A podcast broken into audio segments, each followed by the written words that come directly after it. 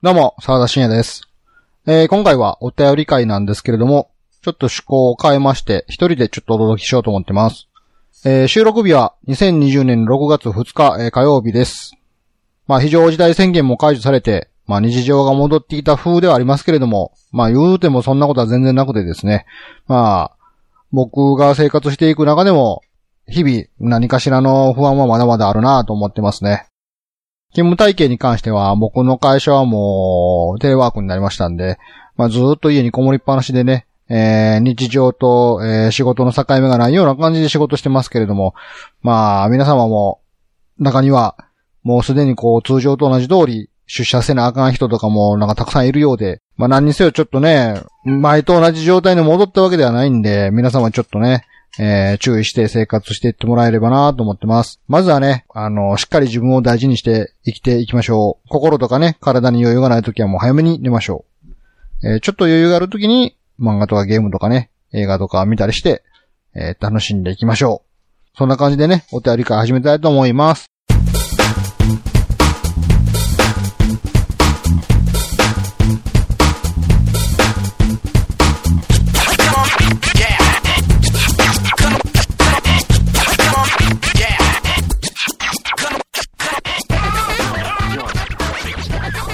まず先にインフォメーションを言っときましょうかね。あのー、前回が配信400回目やったんですけど、まあ、2019年のね、9月で10周年ってなってまして、えー10周年でえ400回を迎えたっていうことでね、なんかこう、キリのいい、節目やなと思って、まあ、おめ、おめでとう、おめでとうじゃないですね。なんか、まあ、あんまおめでたいんかな？めでたいということにしときましょうか。10周年で400回達成よっまあ言うても、これは聞いてくれてるリスナーさんのおかげだと思ってます。まあ、狭さんのスタンスとしては、まあ気が向いた時に、まあ好きな回を聞いてくださいねっていうことを、まあ常日頃言ってるんですけど、やっぱこうネットに何かしら自分の、まあ考えとか歌詞とか何かをこう、公開するとしてもですね、まあ全く誰も聞いてくれてなかったら、まあ続かないわけですよ。やっぱこう誰かに聞いてほしいと思ってやってる活動であるんで、まあそういう意味では、えー10年間400回続いたってことは、まあそれだけ聞いてくれる方がいらっしゃったからだなと、つくづく思っております。まあこれからもね、えー、まあできれば末永く聞いていただければなと思ってますんで、リスナーの皆様、本当にありがとうございました。まあそれに若干関連している企画なんですけど、えー現在ですね、ポッドキャストの配信ウェブサイト上でですね、えー、セマ朝アワードというイベント企画してます。開催してます。まあ、大層な名前ついてますけど、えー、この10年400回の中で、リスナーさんは、まあ、どの回が面白いと思ってるのかなということを単純に知りたくなったんで、えー、それのただのアンケート、アンケート、アンケートです。あの、サイト上に簡易的なアンケートを設けてますんで、まあ、そちらから気軽に投票してくれたらなと思います。まあ、特に締め切りも設けてるわけでもなく、えー、これを投票して集めたデータから、この回が一番ですっていう、なんかそういうことをするわけではないんですけどね。単純に、あの、リスナーさんの好みの傾向っていうのを知れたら面白いかなと思ってやってるだけなんで、本当にこう、一人一回しか投票してはダメとかね。あの、そういう取り決めも特にしないまま始めてしまったんですけど、皆さんできれば気軽に、まあ、投票していただければなと思います。あと、並行して、えー皆様のですね、おすすめ作品を教えてくださいっていうフォームを設置してます。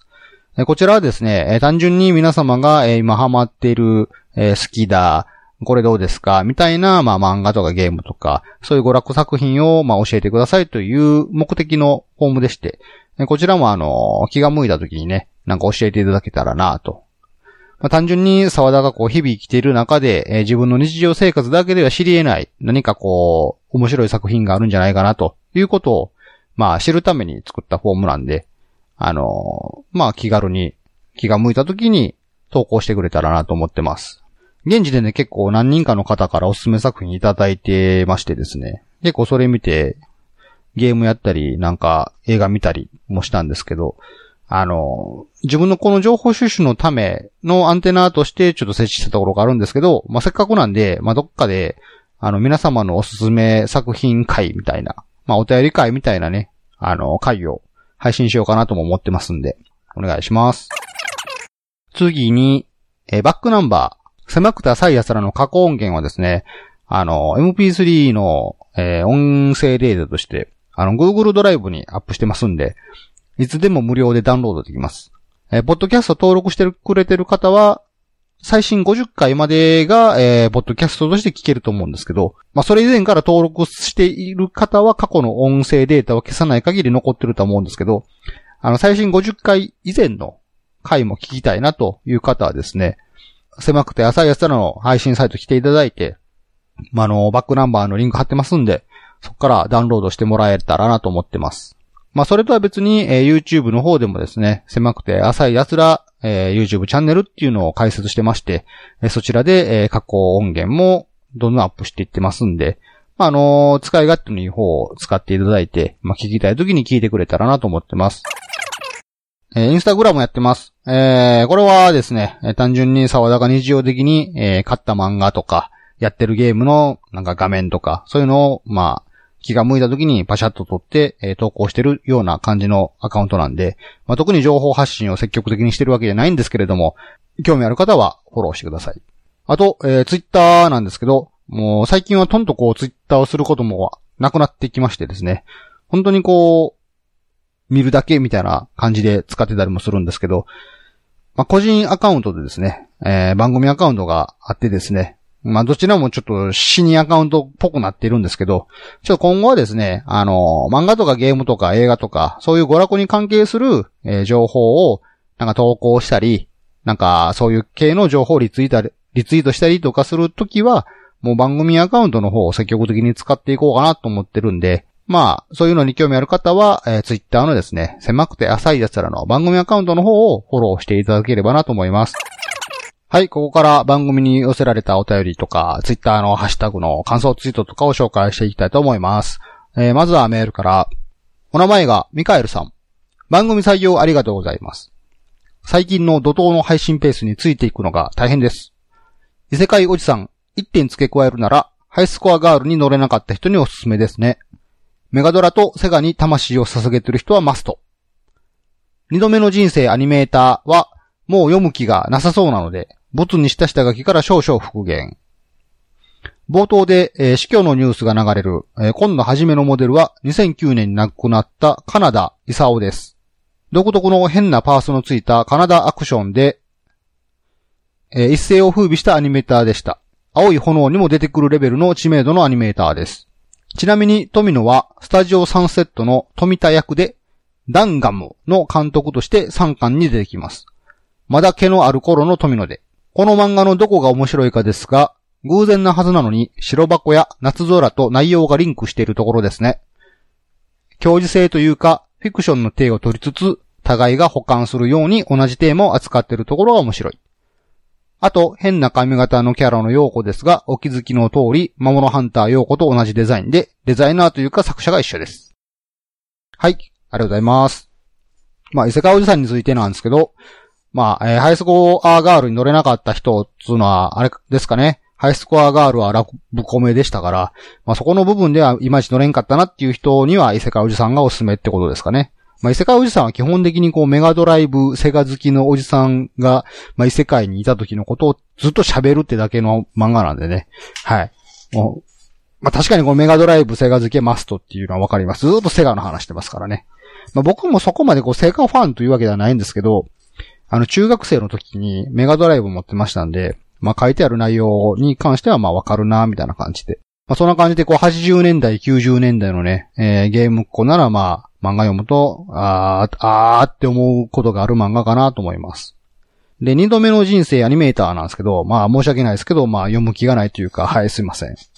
まあなんせちょっと、ちょっとね、あの、時代背景、時代、漫画の中の時代設定がですね、70年代のアニメ業界なんかななのでちょっと僕でもちょっと世代が上なので、あんまりこう、なんていうんですかね、わからないというか、共感が持てなかったんで、まあ私ももうすでにおっさんなんですけど、まあ80年代、90年代ぐらいがまあ青春、アニメで青春を過ごした時代なんで、ちょっとそこがあの、わからないなとは思ったんですけど、まあその年代の人ならば読んで、あーってまあこれも共感することもあるんちゃうかなと思います。あの、漫画の冒頭で死んだ人をね、僕はこう富野義行やと思ってたんですけど、あれは富野義行ではなくて、えー、カナダイサオというアニメーターをモチーフにしたキャラクターやったってことですね。まあ、白箱と謎ドラに関しては僕はちょっとどっちも見てないんですけど、まあ、アニメ業界をテーマにしている物語だっていうところですかね。まあ、そういうアニメ業界ものが好きな方があるならば、この二度目の人生アニメーターっていう漫画も面白いかもしれないですね。はい、ありがとうございます。えメールは以上です。ここからはツイッターのハッシュタグの感想をご紹介します。2020年の3月23日から、え、6月2日までのハッシュタグ、ツイートからまあ抜粋して紹介したいと思います。まずは、ドラゴンクエストウォークとこの素晴らしい世界の祝福を、ファンタスティックデイズの配信についての感想。お名前、板前さん、えー、ガムの話であり、サンクコストの話である。サンクコストって何じゃいと思って調べましたらですね、えー、サンクコスト、えー、埋没費用のこと。事業や行為に投下した資金労力のうち、事業や行為の撤退縮小中止をしても戻ってこない資金や労力のことって書いてましたね。まあそういうなんか経済用語があるんでしょうね。ちょっと僕は知らなかったんですけども。まあこの回、あの、ドラゴンクエストウォークとか、このスマのゲームの話はほとんどしていなくてですね。まあ狭さでいう俗に言うガムの話ですね。えー、課金ゲーについて、人はなぜこう、もうやってもいないゲームなのに課金をしてしまうのかとかね、そういう話を、ある種の完結編というか、理解ができた。中野浦さんは、ずっとそんなことをやっていたけれども、ついに沢田も理解した、みたいな感じの話をしたと思うんですけどね。あのー、まあ、初動の時にやっぱりこう、時間と労力をね、そのゲームに費やしてるんでね、やっぱ元取りたいっていう気持ちが、まあ、なんか続けさせるのかなっていう簡単に言うと、そんな感じなのかなと思うんですけど、まあ、それはまあ、サンクコストの話ですよってことかな。ありがとうございます。続きまして、2.5次元の誘惑の配信についての感想です。お名前、俺かラジオネオ、かっこコメさん。えー、この漫画、恋愛ラブコメとしてはじれったいが、少年漫画要素、萌え要素が異常に高くなってきて熱い。とりあえずちょいちょいエロいし、顧問になった先生も当然エロい。はい、ありがとうございます。本当書いてある通りで、無料漫画アプリのジャンププラスで、現在進行形で連載中なんですけど、最初は結構ですね、まあ、エロコメディの側面がすごい強くて、ラッキーエロとかも結構多かったんですけど、なんか回が進むにつれて、だんだんこうエロ要素がなくなってきましてですね、単純にこうスポコン漫画に近い感じになってますね。まあ、さすがジャンプ漫画かなっていう、友情努力勝利みたいな感じになってますね。ありがとうございます。続きまして、竜の紋章の配信についての感想。お名前、深見さん。ドラゴンクエスト以来、昨今にわたり、対策 RPG は数あれど、この竜の紋章はまた違った感動を覚えてしまいました。エイプリルフール会として心を転がされて、とても楽しませていただきました。はい、ありがとうございます。まあ、とても大変ね、大げさな感想をいただいてるんですけども、これは決して大げさじゃないですね。もう本当に5分で完結するゲームなんで、皆さんもぜひやっていただきたい。あの、過去にいろんなゲームをやった方なら、やった方で、あるほど、あの、クライマックスを楽しめるゲームかなと思ってますんで、ぜひやっていただきたいですね。竜の紋章。狭くて朝やさらの配信サイトからもリンク貼ってますんでね、よろしくお願いします。パンヘッドさん、えー、徹夜してしまいました。あ、もうこれは嘘ですね。続きまして、サマータイムレンダーの配信について感想ですね。お名前、俺かラジオネオ、過去コメさん。サマータイムレンダー。最初は展開がよくわからなかったけど、いつの間にか毎週絶対読む漫画。ヒロインの牛尾はベスト相方みたいな感じで、万能かつ萌えかつ切ない。最近はバトルが激しくて楽しい。はい、こちらもね、あの、ジャンププラスで連載してる漫画なんですけど、もうこれは直近の展開は、ますますこう、なんて言うんですかね、あの、久々にこう、本当に先が読めない漫画だな、みたいな展開になってまして、主人公がこう、これでもかっていうぐらいものすごい窮地に陥るんですね。何、何をやってもこう、裏目に、裏目に出るわけじゃないな。敵の方が一枚上手やみたいな感じで。で、いよいよ敵に対抗する手段が本当にないみたいな状態の時に、これやったらいけるかも、みたいな、一筋の巧妙が見えるみたいな感じになってるんですね。だからこの、あ、そう来るかねみたいな感じのあの展開はですね、まあ、久々に熱いですね。なんか大人になった今、子供のようにこう熱く読める漫画かなと思ってますんで、このサマータイムレンダーもおすすめなんで皆さん読んでください。続きまして、ファイナルファンタジーリメイクの体験版の配信についての感想です。お名前、ケントロスドアラジ DJ さん。えー、セマーサ FF7 リメイク会拝聴中。沢田さんはデススト中断中なのか3時間あたりの山みたいなものは確かにあるかもしれない。再開した上でクリアの暁には狭さ的感想を聞いてみたいですね。はい、ありがとうございます。デスストランディングがちょっと辛すぎるので、えー、ファイナルファンタジーのような、カジュアルなゲームがしたいみたいな話をしてたと思うんですけど、まあ、デスストランディングはですね、本当に、なんて言うんですか、あの、ゲームが面白いつまらないとか、そういうのではなくて、本当に単純にゲーム体験が辛すぎてですね、未だまだ先に進めてないですね。なんかあの、クエストというか、エピソード的には、なんつうんすかね、ミュールっていう、なんか盗賊野党みたいなのがいるんですけど、なんかその陣地のとこまで行って、なんか奪ってこいみたいな依頼があって、いつもこう、準備をしてそこ向かうんですけど、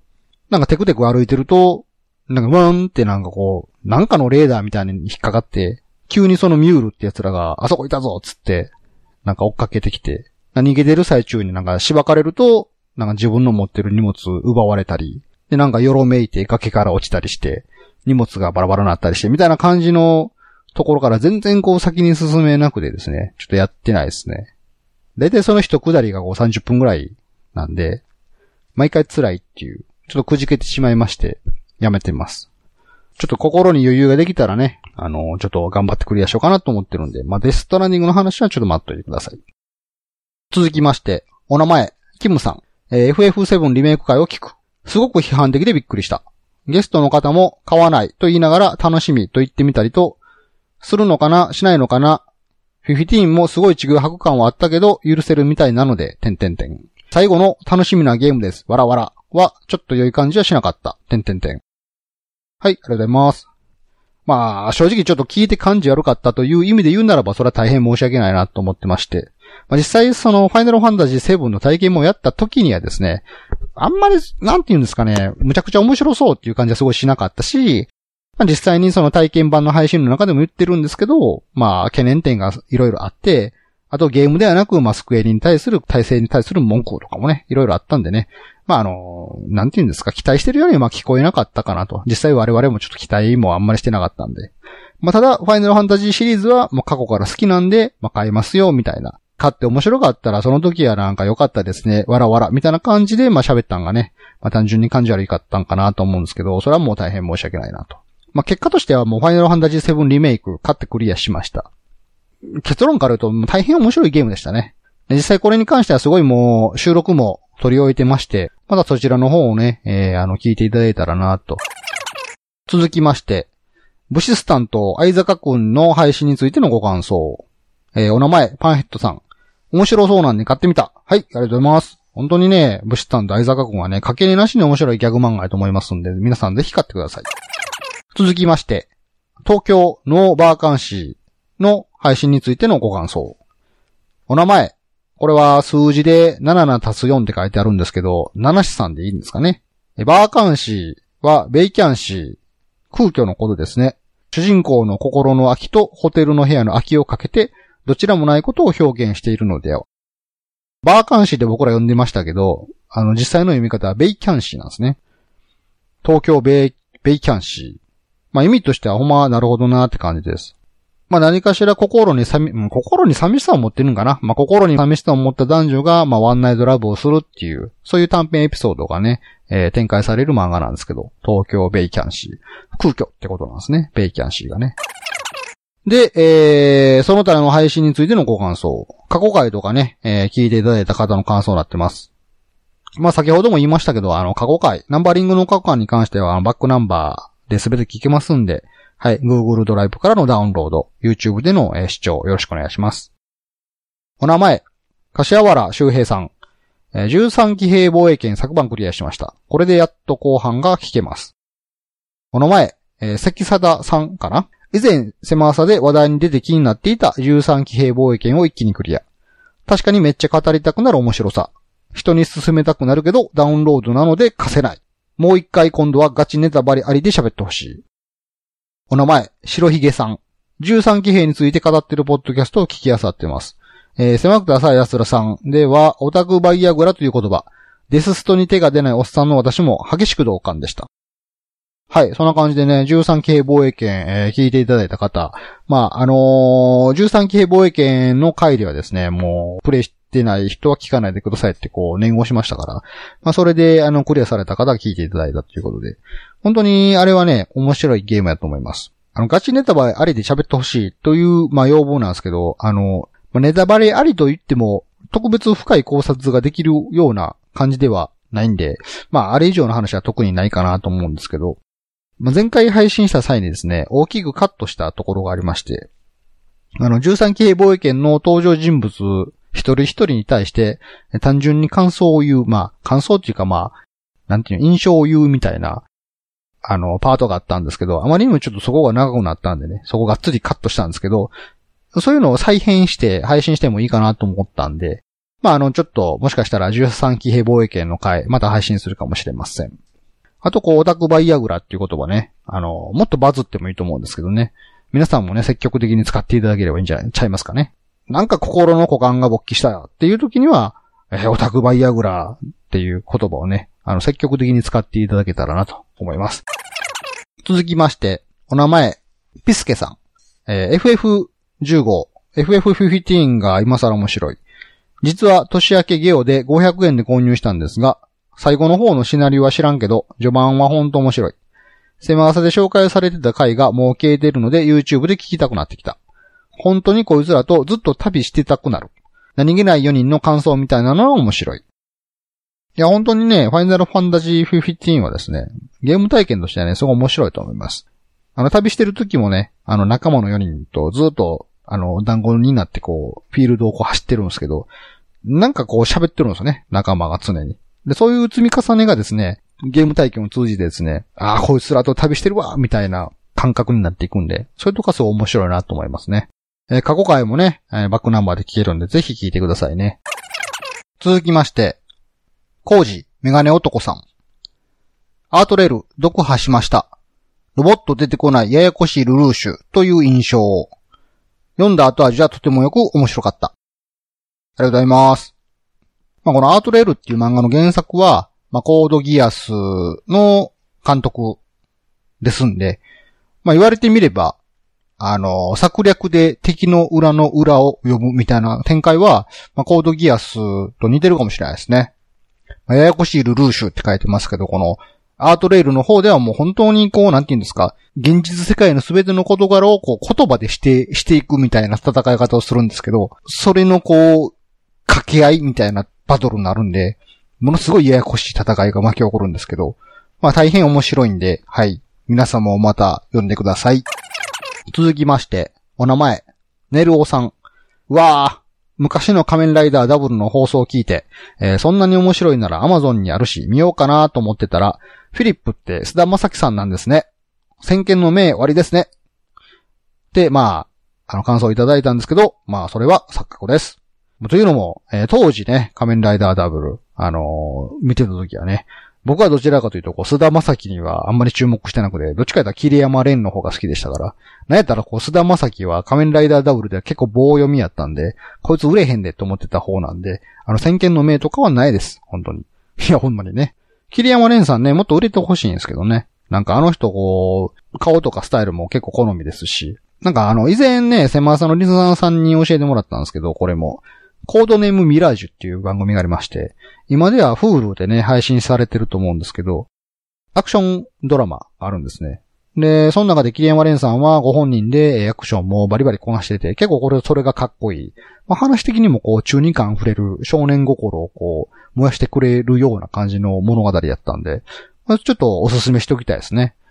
で、フルーもあのー、初めての方やったらなんか2週間無料とかがあったりするんで、その範疇で見れちゃうぐらいの長さなんで、仮面ライダーダブルを見て面白いと思ったんならば、思ったんならばというか、桐山でもかっこいいでっていう話で、コードネームミラージュもおすすめしておきます。続きまして、お名前、池春さん。えー、シンゴジラの感想会が一番面白かったです。主人公たちの背後で画面に映り込む名もなきおっさんの働きに沢田さんが共感しているのが印象的でした。同じ気持ちやでって何回も聞き返してる回です。これは、セマーサアワードに関係するハッシュタグツイートでしょうかね。シンゴジラの回が面白かったということで。特に映画とか見てるとですね、実写映画とか見てるとですね、どうしてもこうフィクションであったとしても、なんかこう、その物語の中に存在する、自分近しい人にちょっと注目しがちな癖があるんで、で、特にシン・ゴジラなんかは、まあリアルな世界に本当にゴジラが現れたらどうするみたいな、ある種まあシミュレーション的な側面もあったと思うんで、でそうなった際に、あの末端で働いている、まあ徹夜作業で何かをしているおっさんたちとかにやっぱりこう感情入しちゃうっていうか、まあ大変な時やから、なんかそういう人たちの頑張りで世界は救われたんだよみたいな感じのね、見方をどうしてもしてしまうんですけどね。そういう癖ですね、僕のね。続きまして、お名前、N シさん。YouTube チャンネル登録しました。その時点で343人だったので、350人まであと少し。はい、ありがとうございます。350人超えたいってね、言ってましたけど、無事に超えました。ありがとうございます。まあ、なんせ、YouTube、YouTube を言うてますけど、そこでこうね、投稿してる動画は単純に静止画の音声なんで、まあ、より YouTube らしいことしないと、本当の意味で登録者数って増えないのかなと思うんですけど、まあ、それにしてもこうね、聞いてくれる方が増えていくっていうのは嬉しいことなんで、はい。皆様ありがとうございます。そんな感じで感想は以上です。募集要項を言っときましょう。狭くて浅い奴らでは番組に対するメッセージを募集しております。番組のウェブサイトにあるメールフォームから、またはツイッターにてハッシュタグ、セマーサ、えー、漢字でセマーサ、ひらがねでセマーサ、アルファベットでセマーサをつけてツイートしてください。はい、そんな感じでね、えー、400回、キリのいいところもあったんで、お便り会しましたけれども、新しい試みとしてね、ちょっと一人で喋ってみましたけど、どうでしたか？まあ、こんな感じでね、せっかく10周年400回なんで、まあ、何かしらちょ、ちょっとしたね、新しい試みをね、今後もやっていけたらなと思ってます。400回までの、えー、十数回はですね、なんかあのー、こういう期間ですから、巣ごもり中に楽しめる無料漫画とか紹介してましたんですけど、え次回から、まあ、いつもの狭さのスタイルに戻っていくかなと思ってます。はい。これからも狭さを末永くよろしくお願いいたします。そして何か感想がある時にはですね、メールにしてもツイッターにしても、まあ、お気軽に投稿していただければなと。えー、それは、す、え、べ、て目を通させていただきますし、またこういうお便り会でも紹介させていただきたいと思います。今回のエンディングテーマ、まあ、いつも笹山さんの曲を流させてもらってるんですけど、今回は、えー、僕チョイスで、えー、君住む街という曲をお届けしながらお別れしたいと思います。ボーカリスト笹山の楽曲は Amazon、iTunes Store、その他、えー、Spotify もかな？聞き放題とか、そういうサービスであるとか、まあ、デジタルミュージックダウンロードサービスとかね、そういうところで聞けるんで、えー、今回のこの君住む街もぜひ皆さんフルで聴いてください。お送りしたのは沢田信也でした。それでは皆さんまた次回。さようなら。薄紅色の花が咲くこの頃。知り尽くした夜中を出歩き回ろう。言葉の終わりを繰り返すほどには遠くもない足音。夏に帰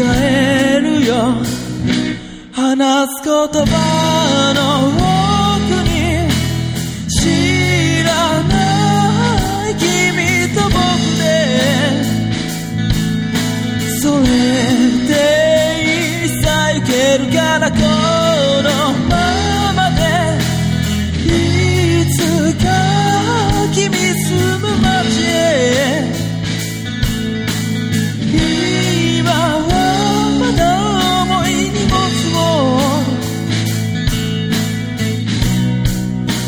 らされたままで